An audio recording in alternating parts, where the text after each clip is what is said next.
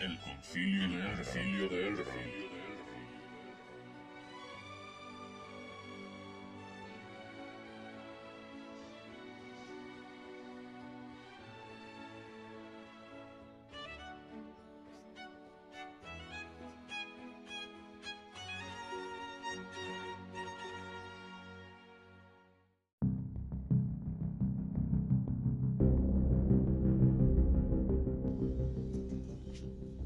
Bienvenidos a otro programa del Concilio de Elrond. Mi nombre es Valar y hoy haremos una, reseña sobre la serie Black Mirror y más en concreto sobre su quinta temporada.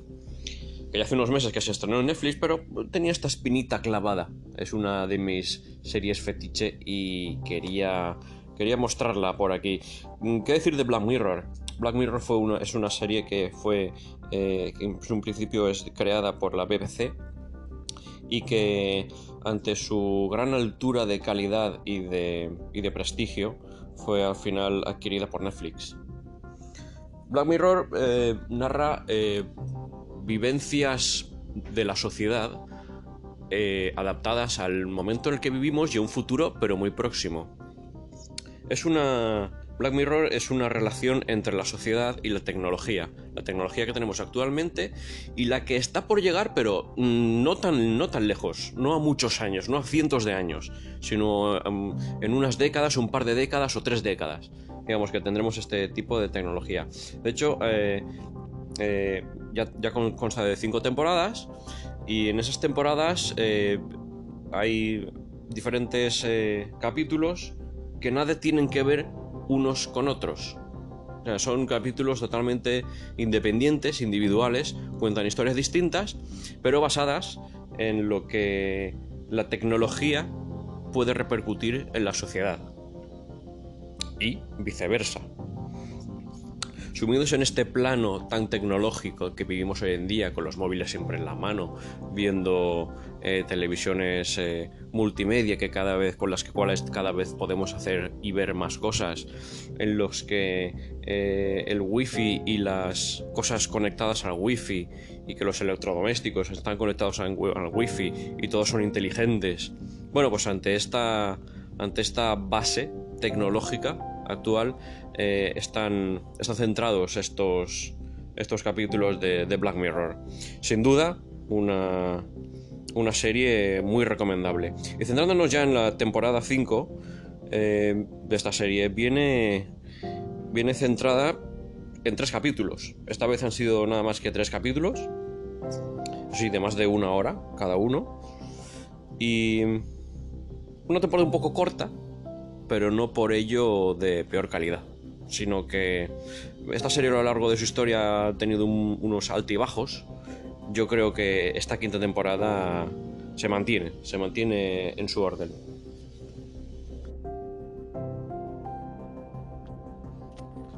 El primer capítulo de esta quinta temporada se titula Streaking Vipers y muestra eh, eh, dos amigos que se reencuentran eh, tras, tras, varios años, tras muchos años ¿no? eh, cada uno al final vivían juntos, eh, como típico piso de solteros jóvenes, y al final cada uno hizo su vida y bueno, tras muchos años se, vuelven a encontrar. Aunque, aunque está todo dentro de lo común, hasta ahora, sino eh, es hasta que ambos se introducen en, el, en, videojuegos de la realidad virtual, porque uno al otro le regala una especie de consola un poco futurista, eso sí, es el, ese dispositivo típico de, de, la serie Black Mirror, que se ponen como en la sien, un botoncito que se ilumina, que se pega en la sien, y a partir de ahí pues entran en, la, en, en, modo realidad virtual dentro de un, de un, juego, ¿no? Lo que hoy en día utilizamos como, como las Oculus, estas, las VR típicas de, que venden PlayStation o otras plataformas, pues aquí funcionan con un tipo de botoncito que se ponen en la sien y a partir de ahí entran en ese modo juego eh, de, realidad virtual. Eh, entre ellos dos, y a, distancia online, claro, eh, juegan eh, a, un, a un juego que es de peleas, ¿no? De lucha. Pues podríamos decir que un típico, parece un típico Street Fighter, un típico Tekken, una cosa así, parecida a Mortal Kombat, pues el típico juego de lucha. La verdad es que durante esas luchas, cada uno escoge su personaje, uno escoge el personaje de una chica, otro el de un chico, empiezan a pelear y empiezan a, sentir sensaciones más allá de los golpes. Sensaciones eh, más carnales o más amorosas, más sexuales. Y lo que en principio en ese mundo de realidad virtual empieza siendo como un juego de lucha, acaba siendo un encuentro amoroso. ¿Qué pasa? Que ese encuentro amoroso eh, lo disfrutan igual o más que si estuviesen en la, vida real. Y al final eh, lo que, lo que hacen con este, con este modo de juego es que prefieren eh, hacer eh, prácticas sexuales dentro de ese videojuego y olvidarse de sus parejas en el mundo real. Porque es ese momento en el videojuego de, de VR en el que más eh, pueden desatar sus pasiones más ocultas. entonces viven, más intensamente el mundo de, la realidad virtual que su mundo real. Básicamente se basa en eso. Después el final de este, de este capítulo bueno, eh, al final llega uno de ellos llega a un pacto con su pareja y su pareja se va con otros hombres en la vida real y él sigue haciendo lo que hacen en la realidad virtual eh, con su amigo, porque llegan a ese pacto entre, entre la pareja. Nada más allá de, lo que viene siendo Black Mirror, que sí que estamos acostumbrados, aunque los episodios sean independientes, a que la realidad virtual tenga más fuerza sobre todo en, momentos sentimentales, tenga más arraigo, más raíces, más fuerza que el, mundo real. ¿Vale? Bueno, como segundo capítulo de la temporada está Smith, Smith Rin. Y va de que un conductor de viajes eh, tipo, tipo VTC bueno, secuestra a un, a un joven empleado de una empresa de tecnología. Su objetivo es eh, hacerle revelar un turbio secreto que tiene dicha compañía a cambio de la vida de, del rehén. Eh, bueno, esto es el típico eh, secuestro, ¿no? Un episodio que se siente como el, yo diría como el más oscuro, más pesimista de, esta temporada. Lo que pasa es que conforme su historia avanza resulta mm, menos prometedor de lo que parecía. Eh, de, este, de, este, episodio la trama critica eh, algo tan simple pero a la vez tan real como es, el, como es el uso excesivo de los móviles que tenemos hoy en día. El grado de ver que como este hábito nos ha limitado de apreciar, apreciar cosas más sencillas ¿no? y más reales, como, pues, como una conversación o, o, evadirnos ¿no? de, la realidad tanto como provocar eh, riesgos por, por distracciones que genera el uso ¿no? de, de los móviles. Bueno, toda esta trama da como resultado final una sorpresa final, una revelación, un giro de tuerca eh, que se esperaría al ver el término de cualquiera de estas historias. Al final resulta un poco insatisfactorio el final del, capítulo, pero la línea que lleva el suspenso está bien, está bien lograda. Además, eh, logran que un desarrollo simple eh, nos presenta el, pesimismo que presentó la serie en sus inicios. como tercer episodio, tenemos un, episodio que se titula Rachel, Rachel Jack y Ashley 2. Eh, digamos que es el. Yo diría que es el capítulo de esta temporada como más, más complejo, ¿no? Que más, digamos, que más cuesta de entender. Y parece que una, inadaptada adolescente encuentra a su mejor amiga en una nueva muñeca, una muñeca que es muy avanzada, ¿vale? Tecnológicamente, y dotada con inteligencia artificial. Es la misma que resulta ser la copia casi exacta de Ashley una joven estrella del pop de quien al mismo tiempo vemos como su vida se desmorona poco a poco. Más temprano eh, que tarde, la joven, la muñeca y la artista se verán cruzados en sus caminos en una búsqueda de, la verdad. Digamos que crean una muñeca, pero la conciencia de la conciencia de la de la muñeca tiene, tiene la conciencia interna de la de la cantante. Entonces, digamos que si bien el primer y el segundo capítulo de esta temporada de Black Mirror tienen elementos tecnológicos, este episodio se adentra mucho más en el, en el mundo más eh, futurístico. Volvemos a ver un recurso ya bastante utilizado por la serie, que es la inteligencia artificial y el traslado de la mente a un cuerpo o sistema de computación. ¿Vale? Sí que es cierto que en esta. Bueno, la cantante es Miley, Cyrus, eh, que podríamos verlo como una biografía de, ella, que no irá desencaminada, más o menos, por lo que se ve en el, en el capítulo. Miley Cyrus da vida a la ficticia estrella Asilio en su camino de lo, infantil a lo, destructivo. Es esto mismo lo que provoca que el capítulo se perciba como una especie de, comedia con, algún toque de ciencia ficción. Es principal porque la, trama no adopta la seriedad suficiente como para mostrarnos la historia trágica eh, que pareció intentar ser.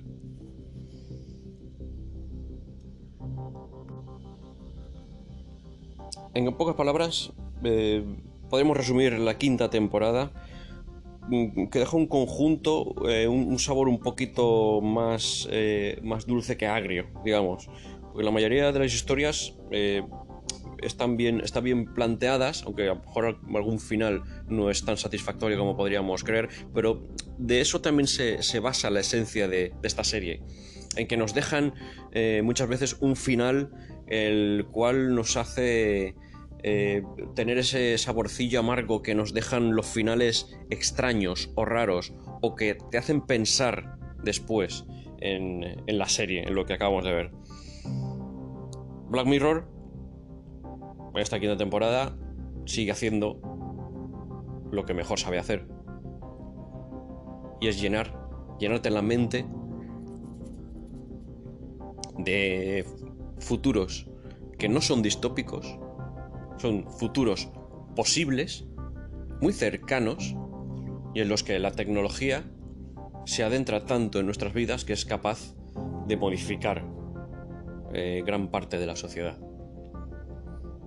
Sin nada más que añadir, se despide Valar hasta una próxima reseña aquí en el Concilio del Ron. Saludos.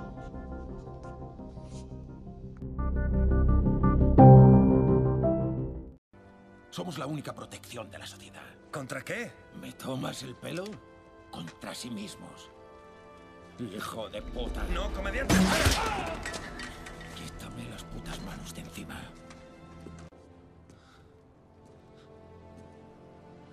¿Qué ha sido del sueño americano? ¿Qué, ¿Qué ha sido del sueño americano? Que se ha cumplido. Lo tienes delante.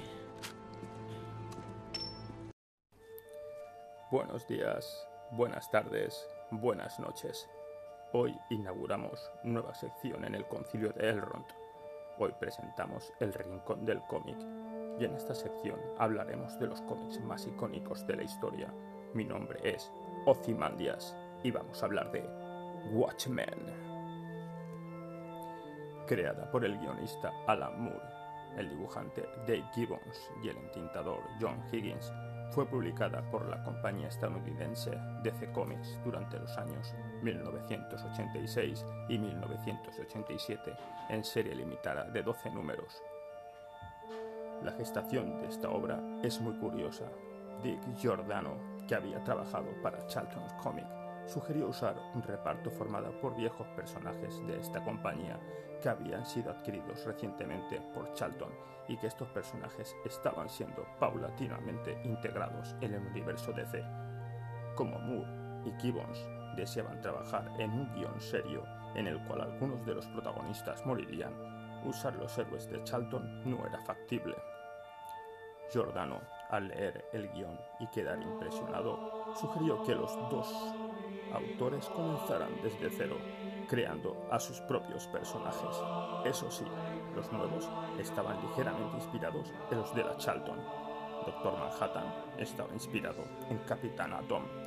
Rorschach se basó en The Question y Búho Nocturno en Blue Beetle. Esta serie de cómics estaba dividida en 12 números. Cada capítulo arranca con un primer plano de algún detalle de la primera viñeta, que sirve de portada en la dirección original. También hay un epígrafe al comienzo de cada número que aparece abreviado y se emplea como título del capítulo. La cita se reproduce íntegra al final del número, mencionando al autor de la misma. Cumple entonces la función de resumir los hechos que, que acaban de tener lugar. Watchmen contiene una serie de documentos ficticios acerca de la biografía de los, de los protagonistas que se presentan como apéndices al final de cada capítulo, con la excepción del último, escritos como el retrospectivo Bajo la Máscara, dedicado al primer búho nocturno, ayudan al lector a situar cronológicamente diversos hechos a los que aluden los personajes y a comprender los cambios que se produjeron en la percepción de los enmascarados por parte de la opinión pública a lo largo de las décadas. Al leer Watchmen, el lector se encuentra mayoritariamente con un punto de vista objetivo. Se le permite conocer las acciones, diálogos, expresiones faciales y lenguaje corporal de los personajes. La primera persona narrativa se utiliza en la novela, aunque de modo menos frecuente. Así se usan flashbacks para ayudar al lector a entender los hechos que suceden en la narración pero también para comparar las diferentes existencias entre la historia alternativa de Watchmen y la real. En cada página se suelen disponer las viñetas en un mosaico 3x3, con escasas concesiones. El objetivo es dar menos pistas al lector acerca de cómo va a reaccionar ante cada escena de igual modo, se aumenta la sensación de realismo y se distancia la novela de los estándares habituales en los cómics. En Watchmen es frecuente que se desarrollen de modo paralelo dos secuencias de hechos diferentes con alguna relación. Por ejemplo, el momento que vive un personaje y lo que está recordando en el cómic. Que lee un personaje y lo que sucede a su alrededor. Las viñetas de una de las secuencias se intercalan entre las de la otra y con frecuencia los diálogos o comentarios que pertenecen a una de ellas aparecen en la segunda. En estos casos, el texto toma pleno sentido en ambas secuencias, aunque su significado difiere en cada una de ellas. Watchmen se desarrolla en una realidad alternativa que refleja fielmente el mundo contemporáneo de la década de 1980. La principal diferencia es la presencia de superhéroes, el punto de divergencia se produce en el año 1983 y muestra cómo su existencia ha afectado o alterado de manera dramática los resultados de la Guerra del Vietnam y la presidencia de Richard Nixon después de salir reelegido más de dos candidaturas.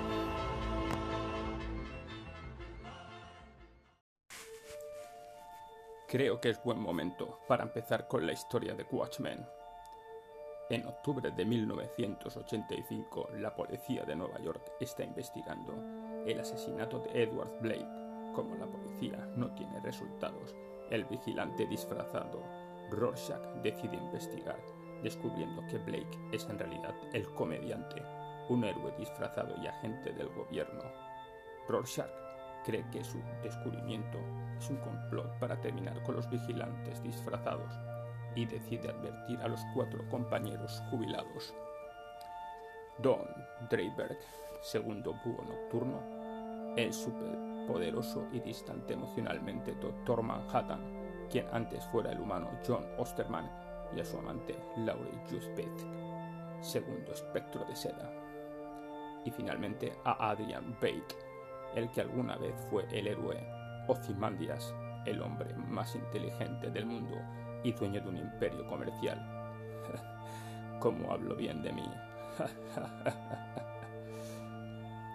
Después del funeral de Blake, el doctor Manhattan es acusado en la televisión nacional de ser la causa del cáncer de sus amigos y antiguos colegas.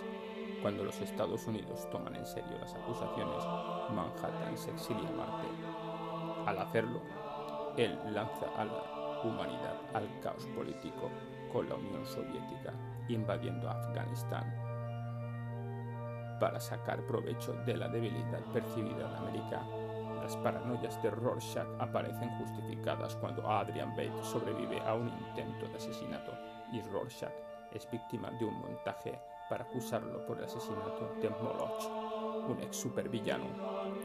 Búho Nocturno y Espectro de Seda inician un romance y se ponen sus antiguos trajes para reanudar su trabajo como vigilantes. La pareja saca de la cárcel al Rorschach.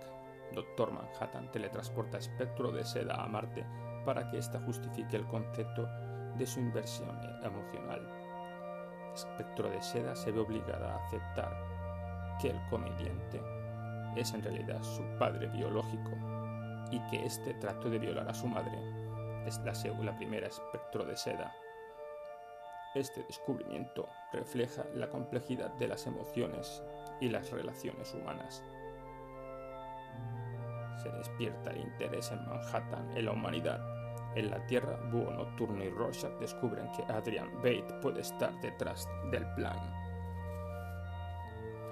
Rorschach escribe sus sospechas acerca de Bate en un diario y lo envía a News Frontisman, un pequeño periódico de derechos de Nueva York. La puja confronta a Bate en su refugio artáutico y Bate explica su plan fundamental.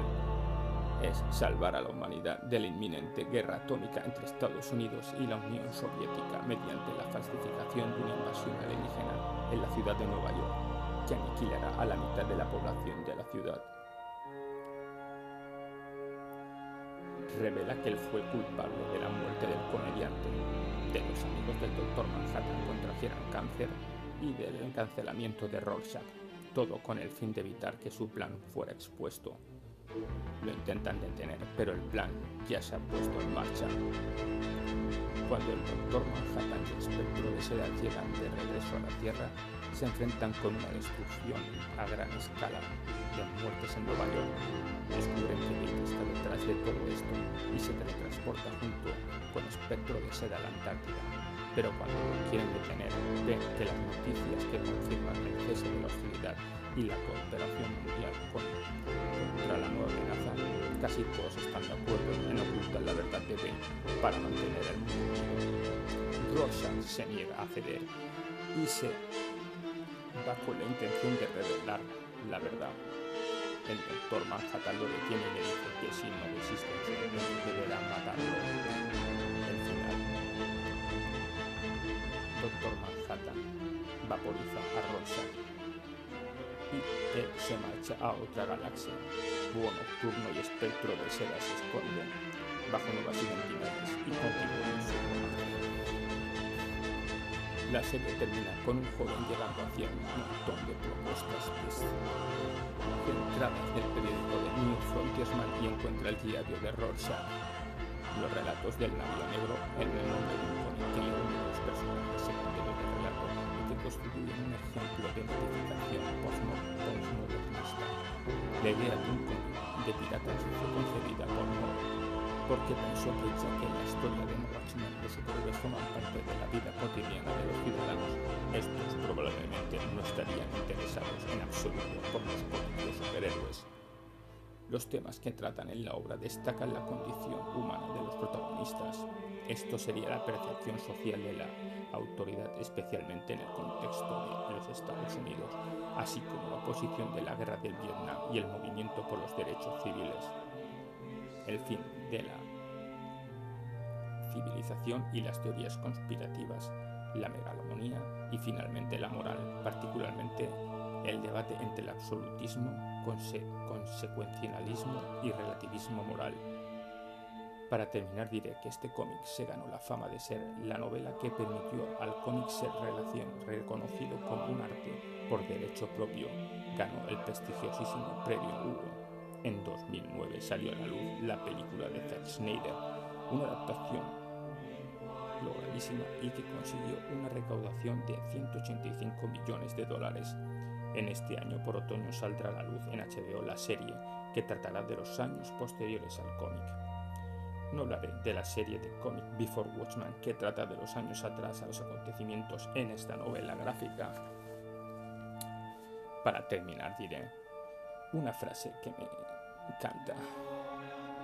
El comediante tenía razón, la naturaleza salvaje del hombre lo llevará a su aniquilación, así que para salvar el planeta lo tuve que engañar con la broma más grande de toda la historia. Hasta la próxima edición del Rincón del Cómic. Adiós. Se despide Ozymandias.